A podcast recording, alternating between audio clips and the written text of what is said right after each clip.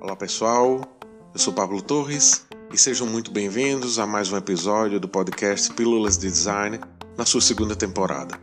Lembrando que o episódio completo com Carolina Selle, que foi nossa primeira convidada nessa segunda temporada, já está disponível no YouTube. Hoje recebemos mais uma convidada muito especial. Trata-se de Ana Garófalo Chaves, que é graduada em Design pela Universidade Federal de Campina Grande e tem mestrado e doutorado pela Faculdade de Arquitetura e Urbanismo da Universidade de São Paulo, a USP, na área de concentração de Design e Arquitetura. E hoje ela vem falar para a gente sobre o processo e sua experiência no mercado desenvolvendo e desenhando óculos. Então vamos nessa.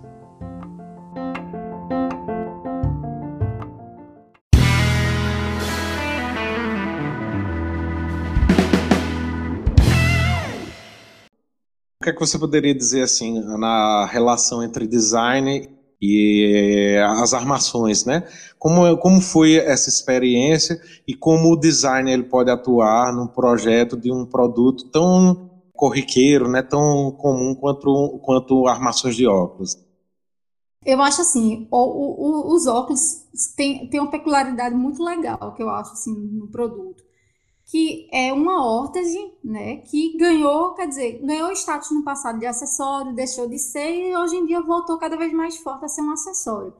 Então, é um produto que na sua composição parece ser simples, né, mas tem ali toda uma questão de angulação e de, enfim, outras questões que são necessárias de ter atenção, mas também entra também um, um, questões muito subjetivas, né? Que no caso muitas pessoas não gostam de usar. Então, acho que ele, ele, eu acho super interessante que ele permeia nesse, também nesse aspecto muito forte na questão da experiência, do bem-estar, é, da, da, aceitação, né? Porque de fato é, não deixa de ser uma órtese, né? Quem, quem usa óculos realmente é uma deficiência que você, que graças a Deus, né? Até tem um livro do, tem um livro que é Design Meets Disability, né? Que eles, ele até enaltece muito óculos falando isso, assim, que das outras órteses que existem né, para outras partes do corpo, até mesmo é, para quem tem problema de audição. É, o óculos é um exemplo a ser é, seguido né, por essas outras hortas, digamos assim, porque foi tão, já é tão bem aceito, né, enquanto algumas outras é tão difícil ainda de ser. Mas mesmo assim ainda existe é, bastante resistência e existem algumas questões de mesmo de, aceitação, enfim. E aí, no caso, quando eu comecei a pesquisar no mestrado, ainda fui para um público um pouco mais complicado, que seria das crianças, né? Que aí realmente ainda fica tem é, nessa questão da aceitação, do, dos estigmas. É, nessa questão dos estigmas é, fica muito mais forte, né? Então é, foi por esse nesse caminho aí que eu segui depois na pesquisa, porque eu vi na prática como mais ou menos isso acontecia, né? E então, assim, na prática mesmo, como é que funcionava o fluxo de trabalho? Era assim, se chegava com um briefing e a partir daí vocês desenhavam? Como é que era o fluxo mesmo, assim, no, no temporal, né? Não, do, era do, de um projeto de óculos. É, eu era responsável por, pelo processo como um todo no design. Então, o que é que acontecia? A empresa, ela tinha oito marcas entre marcas próprias dela, que eram as adultos, eram marcas próprias que a, que a empresa tem criado, que já, já existiam, e as infantis eram as marcas licenciadas da Disney. Então a gente começava o processo geralmente fazendo um levantamento de tendências. Então geralmente a gente vinha para as feiras, então a maior feira, eu acho, a maior feira de, de óculos, que é em Milo, em Milão, eu vinha só para fazer, digamos, pesquisa mesmo. Então, eu ficava rodando na feira, fazia fotos para conhecer é o que estava rolando em termos de novos materiais, é, de, de, mesmo de estética ou novas tecnologias, enfim. Com isso. De, de olho assim, em tendências, né? Assim, para onde o mercado estava se dirigindo, né? Estava se dirigindo, exatamente. Porque, né, tem, é, enfim, tá ali se juntavam, se juntavam todo, todo mundo, tinha gente da Alemanha, tinha, pessoa, tinha pessoas da China, a própria Itália, que é super forte, né, de marcas de óculos, produção de óculos, enfim. Então, começava dessa forma. Quando a gente voltava para o Brasil, é, a gente começava a desenhar, fazer os projetos de todas essas marcas. Cada marca tinha, obviamente, já um, a gente já tinha um, um, perfil de usuário que a gente se baseava. E, por exemplo, a gente tinha uma marca adulto, que era uma marca, digamos, mais popular, mais standard, digamos assim, e uma outra que era mais nobre. Então, com isso, a gente já entendia que a gente, na, na, mais nobre, a gente conseguia usar uns materiais mais delicados, fazer combinações, por exemplo, de chapas de acetato, que era uma coisa bem legal, que na, na época, pelo menos, é, se fazia muito. E, mas é, é, algo que é caro, né? Então, em vez de você usar uma chapa normal da estátua, você faz uma colagem praticamente entre duas diferentes. Mas você tem um, depois você tem uma, uma estética bem legal de, de combinação de cores, enfim, de texturas. E, e aí, com isso, a gente fazia todo o projeto. É, algumas partes eram feitas fora, na China, então a gente tinha alguns fornecedores para fazer algumas partes. E aí, realmente, se a gente fazia mais ou menos isso um ano, a, a feira geralmente era no primeiro semestre, abril, por aí, e a gente começava nesse processo em abril e tal, até meados do ano, do ano já para o ano que vem, né, para ser lançado em meados do outro ano. Então, a gente sempre trabalhava com um ano de antecedência. E aí tem que dar essa. A gente tinha que se adiantar bastante, porque quando a gente passava é, o projeto técnico já dessas partes para os fornecedores, fazer pequenos ajustes, enfim. Então, quando eles faziam esses pequenos, esses, esses protótipos, digamos assim, já os primeiros modelos dessas partes, a gente tinha que estar tá, é, observando tudo e, e confirmando tudo para eles, para ir a fazer uma produção em escala, na escala, né, já na quantidade que a gente queria. Né? Então, a gente fazia toda essa averiguação dos protótipos e tal, definir algumas questões de cores. E aí, quando vinha para o Brasil, a montagem e a fabricação das outras partes eram todas feitas lá com a gente. Então a gente também ficava aí, ia muito para o chão de fábrica para ficar acompanhando e muitas vezes é, fazendo ajustes mesmo, alguns tipos de ajustes no próprio projeto, né? Voltando às vezes para o projeto original para fazer modificações, porque como vinha uma produção muito alta de partes de fora, é, a gente está ali com aquele montante, então tem que saber se virar ali para poder organizar, porque não tem como mandar de volta, enfim, não tem como perder algumas coisas às vezes tinham que ser ajustadas. E aí é isso, até o, até o modelo final. Então, quando era metal, por exemplo, a gente tinha lá um, uma área de pintura, então a gente definia, às vezes, as cores, a gente conseguia fazer algumas misturas legais, né, fazendo galvanização, enfim. Era mais ou menos isso. Mas a gente sabe que, por exemplo, no Brasil, a venda de óculos, sempre quando você compra uma armação, é, vem o estojo, e quando era para as crianças vinha uma bolsa e tal. Então, eu também fazia todos esses outros projetos da, dos outros produtos, do, de flanela, estojo, a bolsa promocional. É, então, eu também. Os complementos, dava... né, do produto principal, né? Que é a armação. Exato. Né? Ah, e aí. Aí, por exemplo, quando, quando definir as peças todas, aí tem que fazer a campanha publicitária, tem o pessoal do marketing. Só que aí, como a gente tinha meio que criado a, o conceito todo assim da coleção, acabava que a gente tinha que ajudar, é, a gente acabava ajudando também a galera do marketing, então a gente ajudava a selecionar modelo, a criar o conceito da foto. Então, e aí, por exemplo, quando chegava na metade do ano que a gente ia lançar todas as coleções, lançava na feira principal do Brasil, que é em São Paulo, né, na Biótica. E aí, por exemplo, eu, eu fazia, fiz projeto de stand, então eu, eu, ficava com fornecedor dos estandes de São Paulo, fazendo o projeto do stand. Então, assim, de tudo a gente faz um pouco. é, o, o, design, por ser multidisciplinar, ele faz com que a gente meta a cara em, em, em quase tudo, tá, em né? Quase tange, tudo. tange a operação da empresa, né? É. E, e, ainda nesse, nesse campo de óculos, como era o, o processo criativo? Ele vinha, era desenho à mão, depois passava por computador, prototipagem rápida, ou era modelagem? Como é que era a criação em si do, do é. modelo? Joia. Então, para as marcas que eram as marcas próprias da empresa, a gente sempre tentava buscar algum conceito.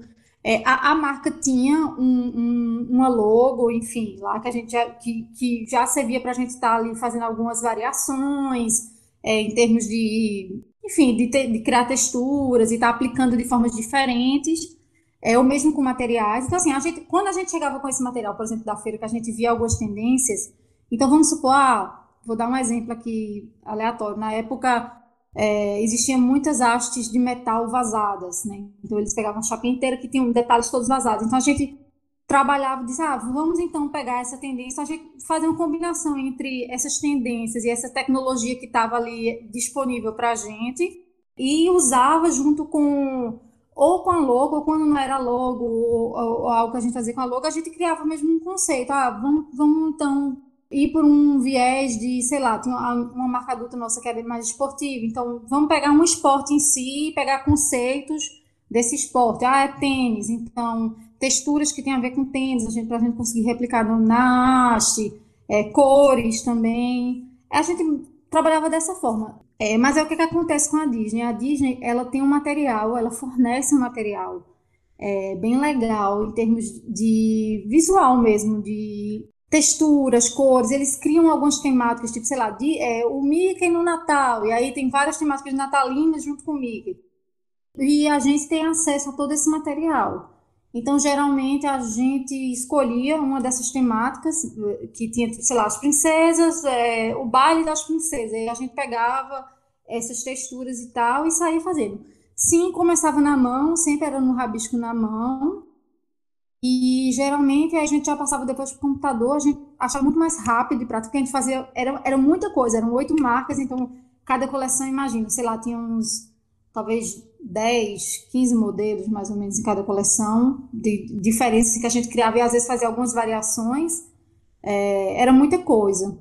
Então a gente fazia mais já em 2D mesmo. Não, não, não precisava, assim, era legal o visual do 3D, mas a gente acabava que a gente já resolvia ali no, no 2D. Então a gente fazia todo o projeto técnico já da, das laterais, com as angulações e tal em 2D e já consegui ali vislumbrar, né? É, o legal do óculos é que, né, pela, pela questão da escala, a gente já fazia em escala real, né? Num, enfim, dava, pra, dava até para, se quisesse imprimir em papel, a gente já tinha uma noção mais ou menos do, do tamanho e fazia, ia trabalhando em cima disso mesmo. Muito legal, assim, ver esse, esse processo, né, na prática. É, só a título de curiosidade, um dia desse eu vi um óculos que eu achei fantástico o cara pegou, sabe o que? Ele, ele pegou umas calças jeans velhas, hum. ele deu um banho de resina nelas, prensou, criou um material. Aí ele foi, fez a, o desenho da armação, cortou, lixou, deu polimento, montou hum. as pernas e fez uma armação de óculos completa com calças hum. jeans velhas, né, antigas. Eu achei fantástico, né, esse exemplo. É. É, é, não, é massa. É, e na época eu me lembro que tava começando ainda essa coisa, ainda tinha pouco, assim, mas essas hastes meio que de chifre e de madeira também. Aí depois acabou que hoje em dia, né, já ficou bem mais comum. Lá em São Paulo mesmo eu vi que tem algumas marcas, até que tem uns quiosques nos shoppings que, que já faziam, não lembro exatamente a, o nome da marca, mas já depois acabou ficando umas coisas bem populares. Mas a gente já via isso já aqui na Europa e tal. Só que aí a, a gente achava o máximo, só que, tipo, no Brasil a galera não vai, enfim, não, é isso para o nosso público, né? E é isso, a gente também tem que entender bastante o nosso público. Nós éramos muito fortes no Nordeste, nós tínhamos uma venda muito alta no Nordeste, muito forte. E assim, o que é que acontece com óculos? Várias marcas de óculos traziam é, atores ou cantores e tal, personalidades, para serem, às vezes, o porta-voz da marca. Então, sei lá, Sabrina Sato tinha um, Ana Hickman tinha a marca, que era a própria marca, o nome dela e enfim, outro, e vários outros. E isso tem um apelo muito forte na venda. E aí o que, é que acontece? É, a, a, nós não tínhamos esse cacife de estar tá querendo contratar pessoas né, tão famosas assim, tá pagando um cachê tão alto. Mas aí o que, é que a gente fazia? A gente apostava justamente no diferencial no design.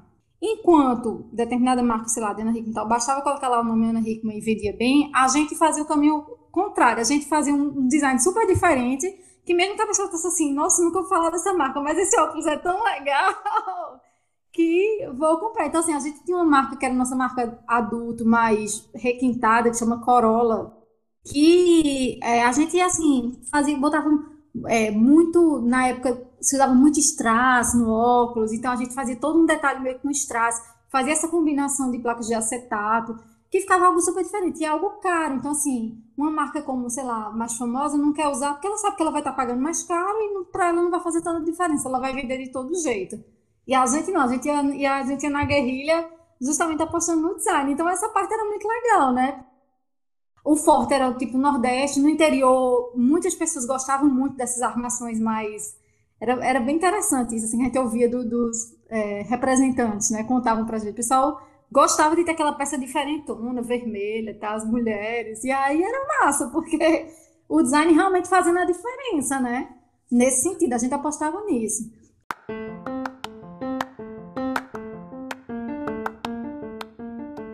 Esse foi o episódio de hoje do Pílulas de Design. Espero que vocês tenham curtido. Convido vocês também a conferirem os perfis do Instagram, designufcg e o eu.pablotorres, além do episódio completo que será disponibilizado em breve no YouTube. Até a próxima, valeu!